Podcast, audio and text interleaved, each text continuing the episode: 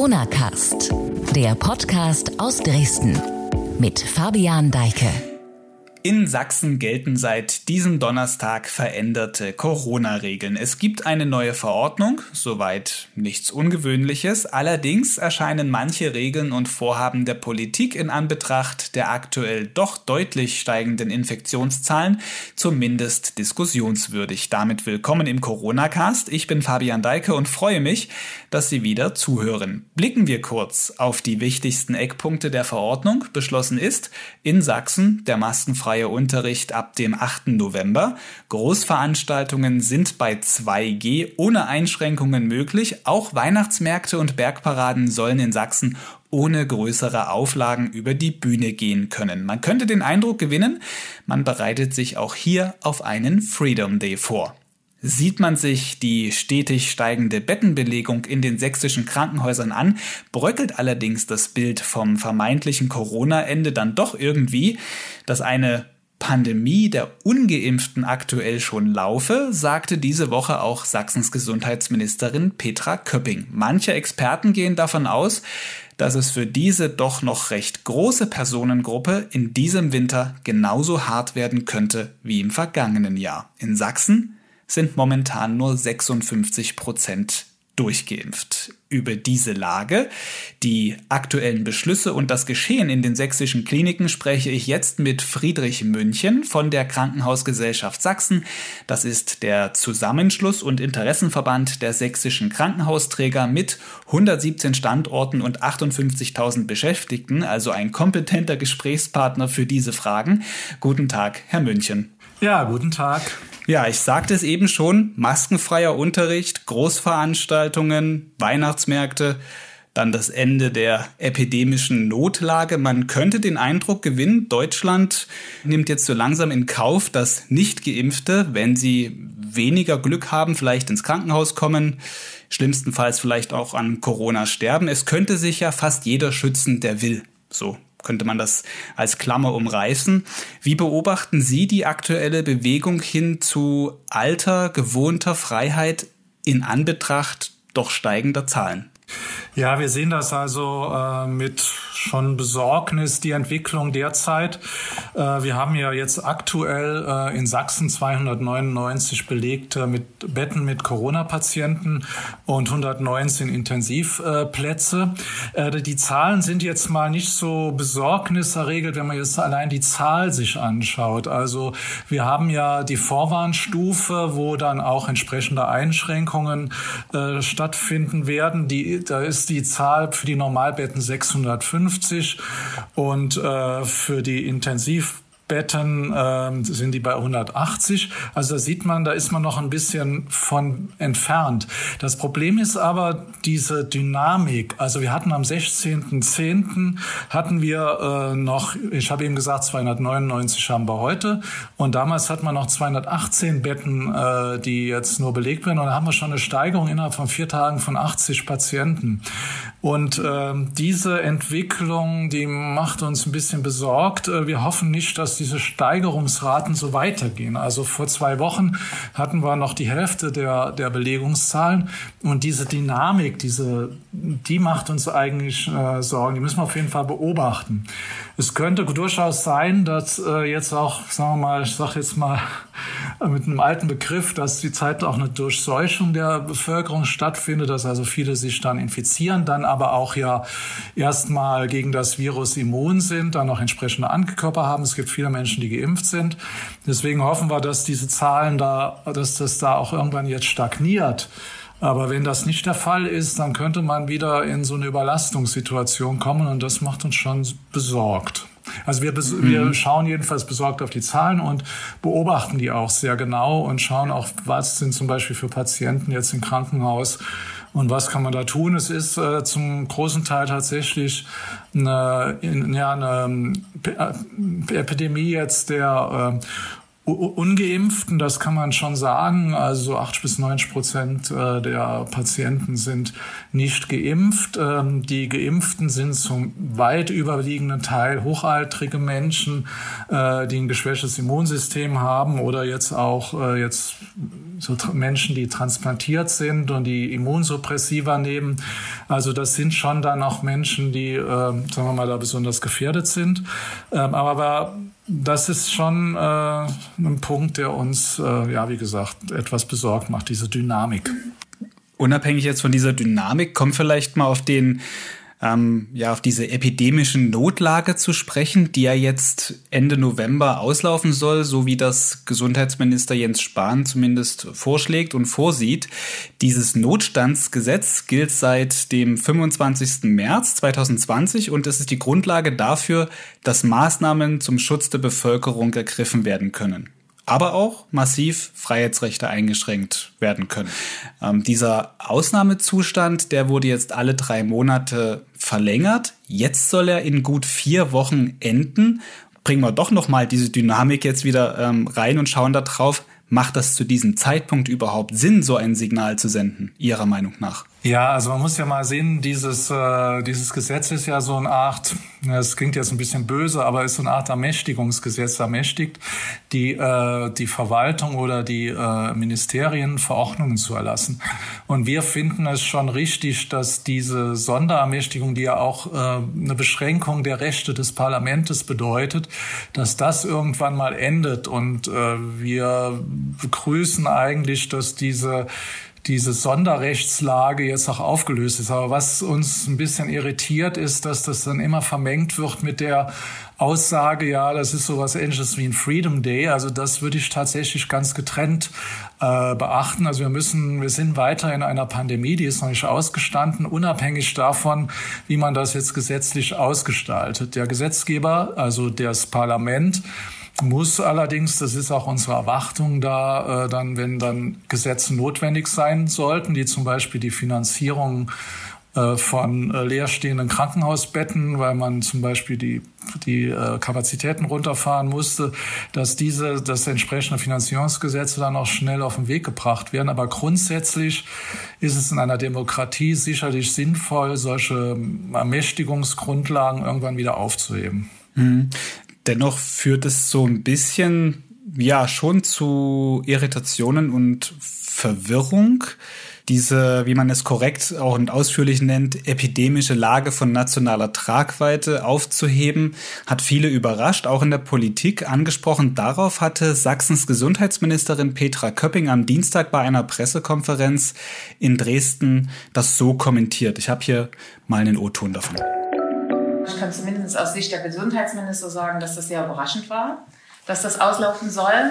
Äh, wenn es keine Verlängerung äh, gibt, dann bedeutet das, dass auch das Infektionsschutzgesetz angepasst werden muss, damit eben in den Ländern durchaus Maßnahmen eingeführt werden kann. Das muss im Übereinklang bzw. gemeinsam miteinander besprochen werden. Und da wissen wir heute noch nicht, was damit vorgesehen ist. Das war also eine sehr überraschende Nachricht für uns. Also sie spricht ja auch genau das an, was Sie gerade meinten. Es muss eben noch eine Grundlage dann geschaffen werden, wie es weitergeht, wenn die Zahlen sich eben wieder vielleicht schlechter entwickeln und es diese epidemische Lage von nationaler Tragweite nicht mehr gibt. Doch das, was da Frau Köpping gesagt hat, wirkt so ein bisschen wie, naja, wir haben jetzt noch vier Wochen Zeit, aber so richtig wissen wir nicht, wie es weitergeht. Könnten also spannende vier Wochen werden. Ja gut, also jetzt mal, wenn man jetzt die rechtliche Seite betrachtet, ähm, ist es sicherlich so, dass da nochmal im Infektionsschutzgesetz nochmal nachgebessert werden muss, sodass die Länder in der Lage sind, aufgrund des Infektionsschutzgesetzes zum Beispiel die Corona-Schutzverordnung oder die Hygieneregeln äh, da entsprechend äh, dann auch zu veranlassen. Also da, das weiß die Ministerin sicherlich noch besser als wir, ähm, aber das ist ja möglich und das könnte das Parlament sicherlich auch beschließen. Ähm, dass da, da muss ja jetzt auch keine Bundesregierung, äh, sagen wir mal, wir haben ja eine Bundesregierung, eine kommissarische, aber da könnte zum Beispiel auch eine Fraktion äh, was einbringen fürs Infektionsschutzgesetz und das könnte man dann auch ändern. Also rechtlich kann man das in den Griff bekommen. Ähm, die epidemische Lage, äh, das müssen wir, wie gesagt, tatsächlich beobachten. Also man darf jetzt äh, insbesondere nicht außer Acht lassen, dass so Hygienemaßnahmen oder jetzt auch die AHA-Regeln oder auch Masken tragen in Geschäften, äh, dass man das sicherlich weitermacht. Insbesondere, denke ich, sind da die Erwachsenen in der Pflicht. Ähm, bei den Schülern da bin ich jetzt nicht der Experte, aber das ist natürlich schon, wenn man da stundenlang mit der Maske im Unterricht sitzt, dass das auf Dauer kein Zustand ist, ist nachvollziehbar.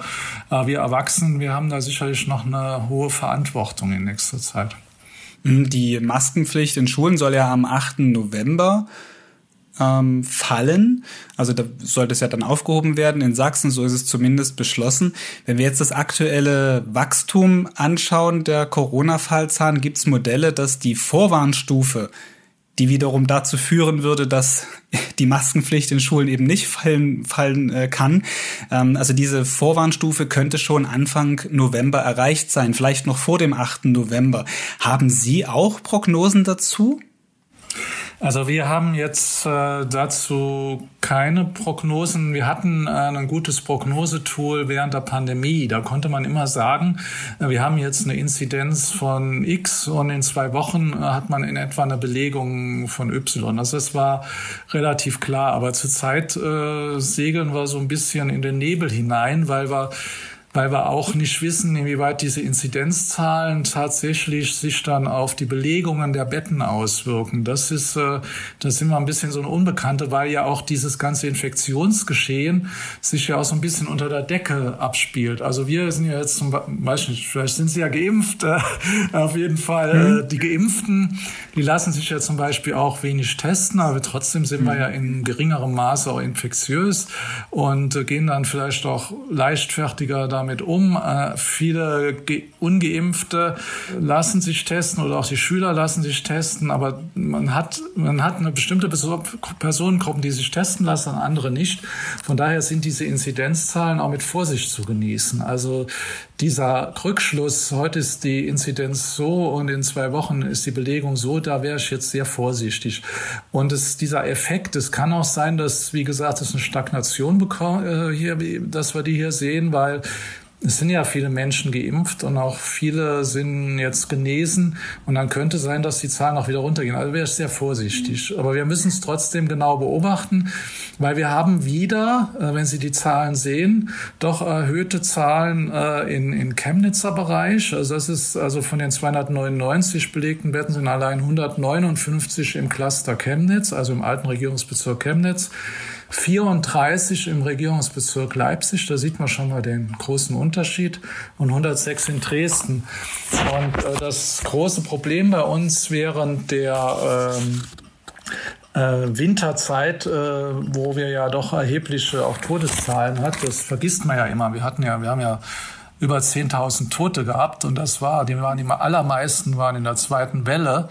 Ähm, also da ähm, ist es so, dass äh, da eben Chemnitz besonders äh, betroffen war und wir da wirklich Kapazitätsprobleme hatten. Wir mussten äh, in, in andere Bundesländer verlegen und eben auch in den Raum Leipzig. Leipzig war immer so ein Puffer. Ne? Also wir hatten hier immer niedrigere Inzidenzen, niedrige Belegung und da konnten wir immer noch äh, dann entsprechend arbeiten. Aber das, das macht uns ein bisschen besorgt, äh, dass da im Chemnitzer Bereich Erzgebirge ist ja auch eine hohe Inzidenz, dass wir da wieder Überlastungssituation sehen. Und äh, das hat dann auch den Effekt, dass uns auch Sorgen macht. Wir wollen ja eigentlich die schwerkranken Patienten, die jetzt kein Corona haben, jetzt auch behandeln und haben viele Behandlungen äh, aufschieben müssen. Die Menschen müssen jetzt auch eine adäquate medizinische Versorgung haben. Und wenn wir jetzt tatsächlich dann die Intensivstationen wieder voll belegt haben mit Corona-Patienten und dann den Patienten, die mit anderen schweren Operationen äh, konfrontiert sind oder mit Behandlungen, denen zu sagen, jetzt wartet ihr erstmal, das wäre auch schlimm. Ne? Das wollen wir eigentlich mhm. auf jeden Fall vermeiden. Ne? Nun, ist es ja so, ich sagte vorhin, den Wert in Sachsen 56 Prozent gelten als durchgeimpft. In Sachsen, das ist ja der niedrigste Wert im Bundesländervergleich. Da kann es ja schon sein, dass gerade hier in Sachsen, wenn Corona sich massiv ausbreiten sollte oder stärker noch ausbreiten sollte, eben diese 180 Intensivbetten ja doch schon frühzeitig erreicht sein könnten und damit diese Vorwarnstufe ähm, erreicht ist. Könnte im November sein. Blicken Sie auch schon weiter in Richtung Dezember und Januar. Glauben Sie, dass Krankenhäuser in Sachsen noch einmal so etwas durchstehen könnten wie im vergangenen Jahr? Also sagen wir mal so, wenn das so wäre, dann müsste man wieder die drei, es gab ja drei Leiteinrichtungen für die alten Regierungsbezirke, müsste man die beiden Universitätsklinikas und die, äh, das Klinikum Chemnitz wieder als äh, Leitstellen einsetzen, die die medizinische Versorgung in den Regierungsbezirken dann entsprechend äh, organisiert. Das hat auch gut geklappt in der letzter Zeit. Man könnte das wahrscheinlich bis zu einem bestimmten Zeitpunkt handeln. Was aber das Problem ist aber, wir hatten ja in den Letz-, im letzten Jahr dann diese Thematik mit der Freihaltepauschale. Das bedeutet, Krankenhäuser haben die Stationen geleert, um Personal, äh, dann ist eigentlich der Hauptgrund, Personal in den äh, Corona-Stationen oder Intensivstationen einsetzen zu können. Ähm, und das äh, bedeutet natürlich auch Vergütungsausfall. Und jetzt haben wir aber keinen Rettungsschirm mehr. Also wenn äh, es könnte dann durchaus, wenn das jetzt ein Sachsen-Problem wird, dann könnte es durchaus so sein, dass das die Krankenhäuser in der wirtschaftlichen Existenz gefährdet, weil die ja keine Einnahmen haben. Wenn ich keinen Fall habe, bekomme ich auch kein Geld. Ähm, und das könnte schon zu einem großen Problem werden, weil im Rest der Bundesrepublik scheint es ja nicht so zu sein. Und wir gehen nicht davon aus, dass die Bundesregierung nochmal so einen finanziellen Rettungsschirm macht. Also dann hätten wir ein Sonderproblem in Sachsen und dann müssten wir uns mal schauen, da müssen wir uns tatsächlich an den Bundesgesetzgeber wenden, inwieweit er das abwenden kann. Das Land wird mit seinen finanziellen Mitteln dazu wahrscheinlich nicht in der Lage sein. Gibt, gibt es da schon irgendwelche vorbereitenden Maßnahmen, um sowas gegebenenfalls äh, abzufedern? Also zurzeit äh, gibt es da noch keine Maßnahmen. Wir haben das schon mal mit dem Ministerium besprochen. Denen ist auch die Gefahr bewusst. Aber wir müssen jetzt erstmal schauen, wie das jetzt äh, weitergeht mit der Belegung. Also bis jetzt äh, hoffen wir mal nicht, dass wir die Be Belegung wieder runterfahren müssen. Das wäre wirklich misslich, mhm. sagen wir so. Also es ist insbesondere, muss man auch immer sehen, wenn jetzt zum Beispiel über Betten gesprochen wird. Wir haben physisch genügend Betten, aber das Problem ist, wir haben nicht genügend Intensivpersonal. Ähm, hm, das, um das war das noch eine Frage. Beliebig hm. hochzustellen zoomen. Nee, es war noch eine Frage tatsächlich, äh, wo genau so bei dieser Behandlung von Corona-Patienten der, ich nenne es mal Flaschenhals ist. Also ist es ah. das Personal, ist es die Infrastruktur, also Geräte und Betten? Da sagten Sie gerade, nee, es geht so eher in die Richtung, man muss das Personal vorhalten.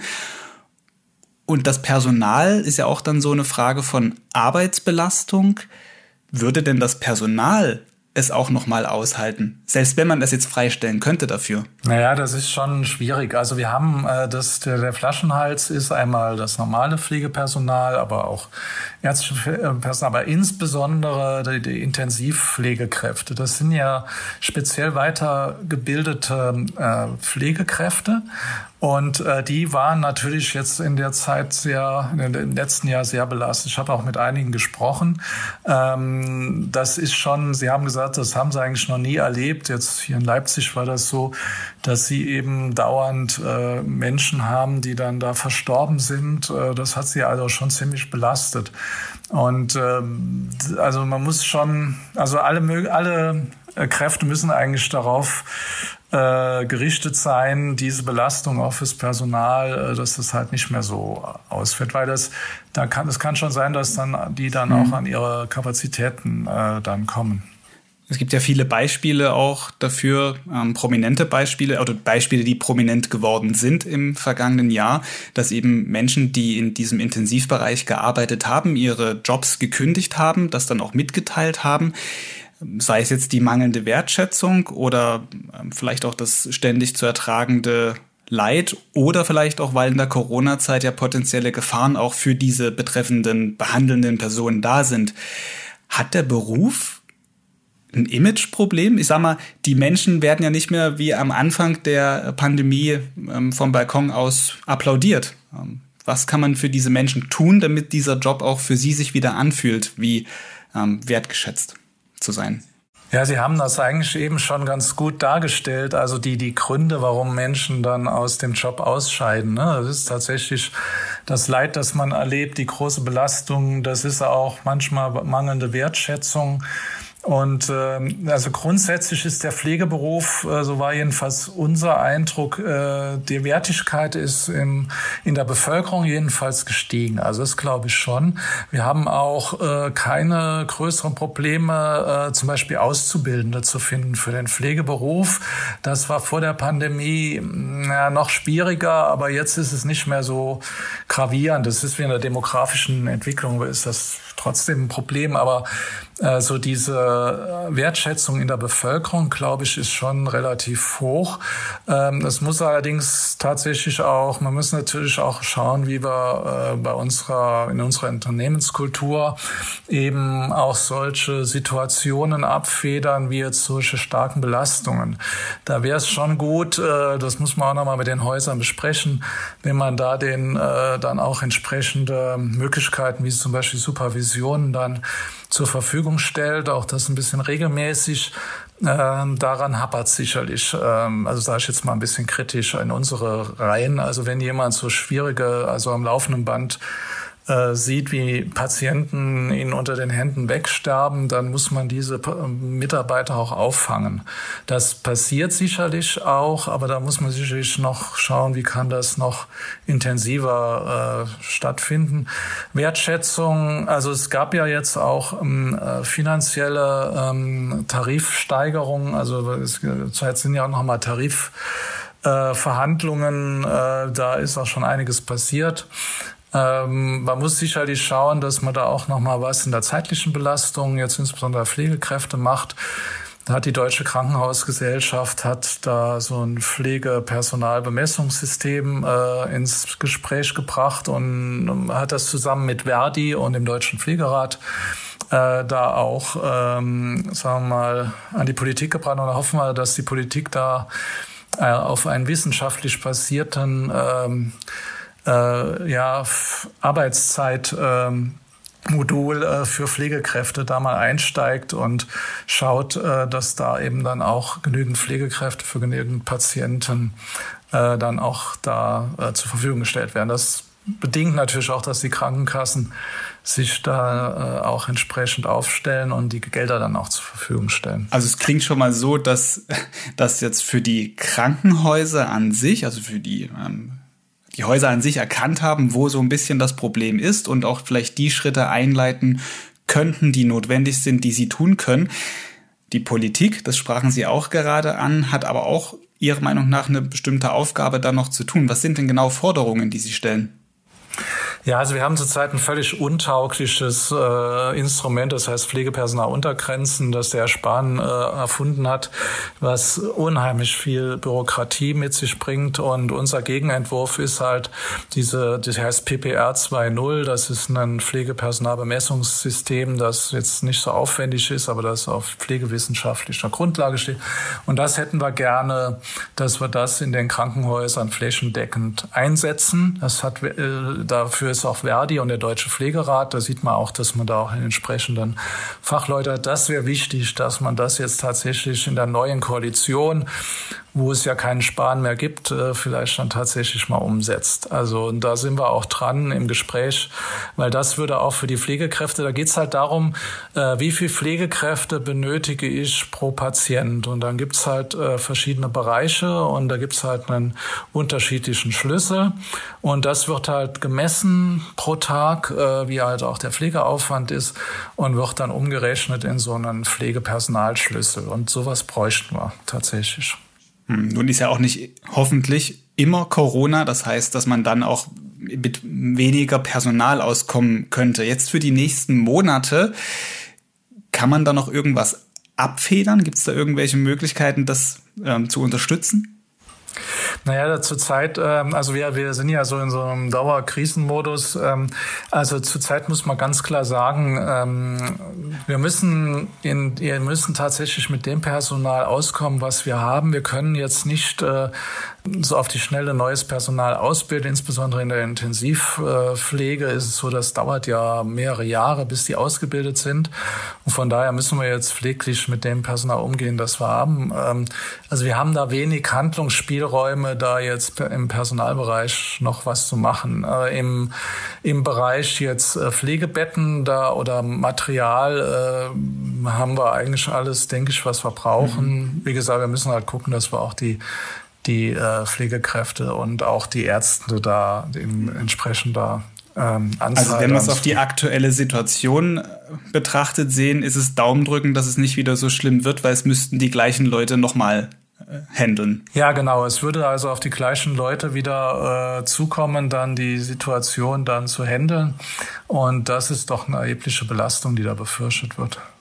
Hm, jetzt haben wir viel äh, gesprochen. Wir sind ein bisschen vom Kernthema unseres eigentlichen Gesprächs abgekommen. Vielleicht am Ende steuern wir noch mal dahin zu. Wir hatten ja über das Ende von Maßnahmen und der epidemischen Notlage gesprochen. Deshalb vielleicht abschließend, welche Botschaft haben Sie für die derzeit noch unsicherer lebenden ungeimpften Menschen, die ja wahrscheinlich oder möglicherweise am stärksten von einer erneuten Corona-Welle betroffen sein werden? Ja, also wir bitten weiterhin alle Menschen, die äh, noch nicht geimpft sind oder die gesagt haben, wir wollen noch warten, äh, sich doch jetzt bitte impfen zu lassen, weil der Winter rückt her heran. Und äh, der beste Schutz ist immer noch äh, die Impfung ähm, und empfehlen das dringend. Das war Friedrich München von der Sächsischen Krankenhausgesellschaft. Vielen Dank für dieses Gespräch im Corona-Cast. Ja, gerne. So, und damit geht auch diese Folge im Corona-Cast schon wieder zu Ende. Ich habe noch drei aktuelle Themen für Sie in einem kurzen Newsblock. Und da schauen wir zuerst nach Großbritannien. Dort hat sich der britische Ärzteverband mit einem Appell an die Regierung gewandt und sich bestürzt gezeigt über die Weigerung Londons, einzelne Corona-Regeln wieder einzuführen. Zuletzt wurden im Vereinigten Königreich knapp 50.000 tägliche Neuinfektionen registriert. Die Zahl der täglichen Krankenhauseinweisungen liegt bei fast 1000. Bei den Todesfällen wurde am Dienstag mit 223 gemeldeten Fällen ein Stand wie zuletzt im März erreicht. Außerdem bereitet eine Sublinie der Delta-Variante den Behörden in Großbritannien Sorgen. Dennoch hat das britische Gesundheitsministerium die Wiedereinführung von Corona-Maßnahmen diese Woche abgelehnt. Die Menschen sollten sich stattdessen impfen lassen, hieß es. In Deutschland wird derweil, wie auch hier schon im Corona-Cast eben gehört, über das von Gesundheitsminister Jens Spahn angekündigte Ende der epidemischen Notlage diskutiert. Experten und verschiedene Minister in den Ländern zeigten sich verwundert. Jetzt kritisiert auch Bayerns Ministerpräsident Markus Söder diesen Plan. Er warnt, dass es dann keine Rechtsgrundlage mehr für Schutzmaßnahmen gebe und die Gesellschaft damit, Zitat, ein Stück weit wehrlos werde. Und abschließend noch eine eher erfreuliche Nachricht aus Sachsen. Im Freistaat ist im August ein Übernachtungsrekord erreicht worden. In den knapp 2000 geöffneten Hotels und Pensionen mit 10 und mehr Betten wurden im August so viele Übernachtungen pro Monat wie noch nie seit Beginn der Erhebung 1992 verzeichnet. Nach Angaben des Statistischen Landesamtes in Kamenz lag ihre Zahl mit fast 2,25 Millionen um drei Prozent als im August 2019 vor der Corona-Pandemie. Bezogen auf das gesamte Jahr liegt die Bilanz aber noch deutlich unter Vorpandemie-Niveau. So, und damit geht diese Folge Corona Cast nun auch wirklich zu Ende. Vielen Dank fürs Zuhören. Zu den hier besprochenen Themen passende Inhalte verlinke ich wie immer in der Beschreibung der Podcast-Folge.